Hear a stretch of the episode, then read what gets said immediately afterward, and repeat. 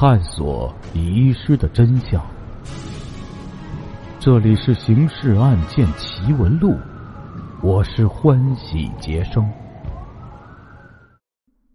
接下来继续为您解密《刑事案件奇闻录》第九十一号档案《恶魔的阴影》第八集。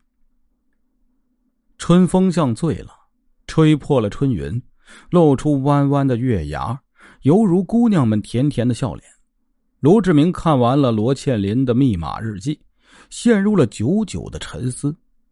他用钢笔在便签上不断写着小野、罗倩林、麦耀忠的名字，但又无法把小野和麦耀忠连接起来。显然，这里一定有什么阴谋，而这个阴谋似乎还带着一种强烈的政治色彩。就当他在小野和麦耀忠这两个名字之间打上了一个问号时，桌上的电话铃声刺破了春夜的宁静。陆伟康来电报告，麦耀忠带着零四号进入幽兰宾馆九楼九三六房间，事情进展的非常顺利。半个小时之后，卢志明乘着吉普车来到幽兰宾馆，这时九楼已有宾馆保卫部门的两个同志在监视了。卢志明和陆伟康一行四人靠近九三六号房间，发现门口挂着“请勿打扰”的挡片。卢志明将耳朵贴在门框上，听见里面传出哗哗的水流声和男女的嬉笑声。男的说：“快把衣服都脱了，我们一起共浴。”女的说：“我不习惯嘛，去去去，你先去洗吧。”卢志明摇着头，心里暗暗骂了一句。让宾馆服务员打开了门，然后一个箭步踢开了浴室的大门，大喝一声：“麦耀忠，你被拘留了。”麦耀忠和零四号被押送到分局看守所后，宋队长下令抓住流氓淫乱的突破口，马上对麦耀忠进行突击审讯。知道为什么拘留你吗？卢志明给他倒了杯茶后问：“知道。”搞流氓活动，麦耀忠泰然自若的答道：“我在国外生活了两年，对性有点不以为然。回国探亲，以为偶尔为之也未尝不可。哎，我错了，愿意罚款。你倒是很爽气啊！”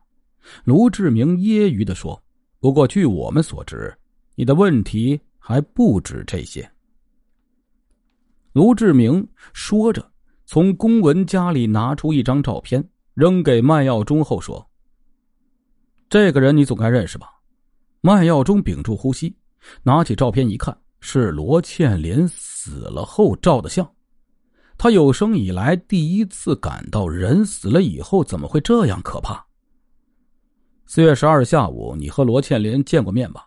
一个星期后，他就死了，死于溶解在葡萄糖里的氯化钾。而你向孔威华买过氯化钾，这一点你一定不会健忘吧？卢志明边说边又给麦耀忠倒了点开水，还给他点上了一支烟。这种从容不迫的态度，在麦耀忠看来，自己犹如一只被猫逮住的老鼠，任由猫爪子玩耍着。公安人员一下就击中他的要害，这一点是麦耀忠没有估计到的。他觉得眼前发黑，耳朵也聋了。可是公安人员的话却在耳边震响：“怎么样，没话说了吧？还没有到夏天，你的额头怎么都出汗了？为什么呀？你很痛苦吧？你还是说实话的好。你为什么要杀死罗倩林？不是我，绝对不是我！”麦耀忠大声叫喊，拼命抵赖。今后人生的成败就在这一瞬间。不能承认，他觉得全身的血都涌到了头上。我买氯化钾是给我母亲用的，这与罗倩林的死纯属偶然的巧合。你们一定误会了，误会你，麦耀忠，你的态度放端正些。就在你进拘留所之前，我们已经将你的身份调查的一清二楚了。你的母亲早在你去替国前两年已经死于肝癌了，你还演什么戏？坐在记录位置上的陆伟康插话，厉声责问：“我们对你已经说的够多了。要知道，撒谎的人永远是痛苦的。还是实话实说吧，对你有好处。你已经做了的事不能再挽回了，好吧？给你一点时间，今天晚上你慢慢的考虑考虑，把自己做过的事情冷静的想一想，早点坦白是对你有好处的。麦耀忠押进拘留所后，全身被搜查了一遍，口袋中的东西全被拿走，甚至连束裤的皮带也被解掉。无边无形的黑夜像一张巨大的网，把麦耀忠罩在了拘留所里。他很明白自己是无论如何难以抵赖了。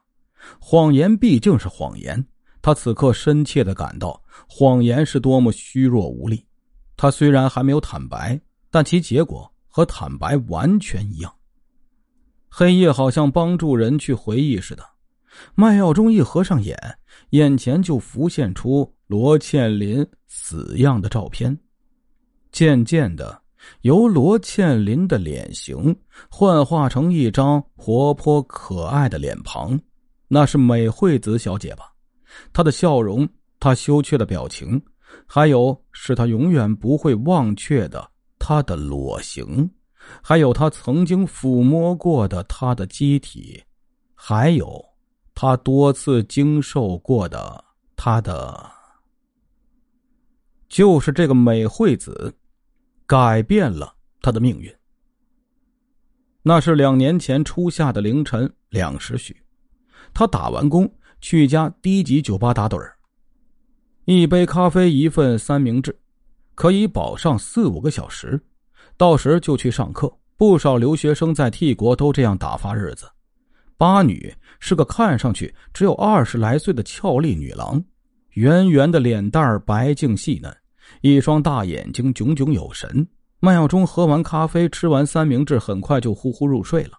谁知等他醒来时，他已被置身于一间豪华的卧室里了，身上的台钟。已指向午间十一时，四周依然一片昏暗，唯有宽大的床脚边亮着一只手电筒般光的灯。哎呦，耽误上课时间了！麦耀忠吃了一惊，欲翻身起床，这才发现那个八女赤身如水蛇般缠在他的身边，灯光下，他的臀部蒙上了一层雪白的光彩。麦先生。昨晚我让你快活了吗？我叫美惠子，请多多关照。八女松开了搂在他颈上的双臂，两只饱满的乳房摇晃着。陪宿是要花许多钱的，麦耀忠根本享受不起。但美惠子并没向他要钱，相反，在我喜欢你的艳词下，作为性开放女子的举动。美惠子让麦耀忠每隔两天来他的卧室里幽会。尽管疑虑重重，但美惠子像猫咪一样可爱，显然无法抵御这种诱惑。然而，就像任何人吃了美餐总是要付钱的一样，半个月之后，一个名叫小野的人终于和他结账了。条件很简单，从北京来的高干子弟那儿。打听上层领导消息，如此办理，不仅钱账可以一笔勾销，美惠子也可以做他秘密的情妇，继续供他享用。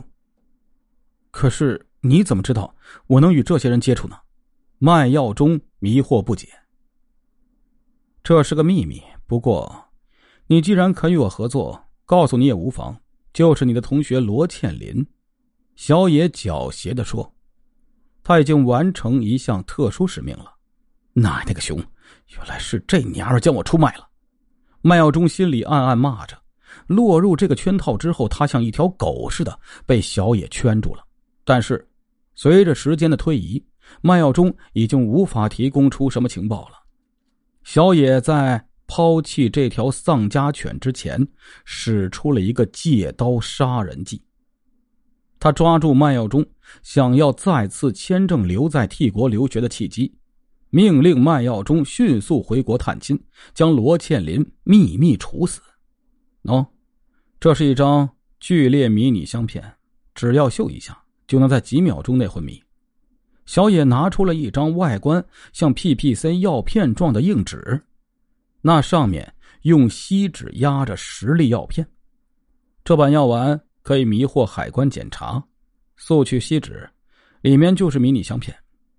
可是我不知道罗倩林的住址啊！卖药中愁眉苦脸。没关系啊，过几天就会有一个人来到你们魔界城娱乐中心打工，一切都会顺利的。小野胸有成竹的说：“你到了国内，设法搞到一种叫氯化钾的药物，将罗倩林致昏后，用快速推注的办法，罗小姐很快就会与你拜拜，谁也检查不出来。”麦耀忠听得毛骨悚然了，他真正领教了黑社会的厉害，他只有唯命是从。等事情办完后，领一笔赏金，然后再买张护照远走高飞。他这样打着如意算盘，心里似乎坦然了许多。夜像漆黑的布蒙住了一切，麦耀忠疲惫不堪，蹲在拘留所的地板上睡着了。因为睡得不沉，头脑里充满幻影。他仿佛来到了罗倩林家外面，等孔威华打完针后，他又溜了进去，取出了迷你香片。罗倩林昏了过去，他似乎还抚摸了他的乳房，他的，因为任务在身，他不敢恣意淫乐，只得戴好手套，拿起床头柜边的针筒，迅即将氯化钾掺和在葡萄糖液内，快速注进了。罗倩林的手臂上，整个过程就是这样。卖药中的思维清晰了，确确实实是他杀了罗倩林。他在睡梦里觉得恐怖，浑身发抖。咣当一声，铁门响了。卖药中从梦幻中惊醒过来。春天的黎明像一把利剑，劈开了黑黑的夜幕，缕缕晨光从铁栅栏中射了进来。喂。怎么样了？看守站着说道：“想通了，我我要交代。”卖药中像患了场大病，有气无力的说：“他衬衣的背部已被冷汗浸湿了，晨风吹来，冷的卖药中直打哆嗦。”听众朋友，我们今天的故事就讲到这里了，感谢您的支持与帮助，并且感谢您的收听。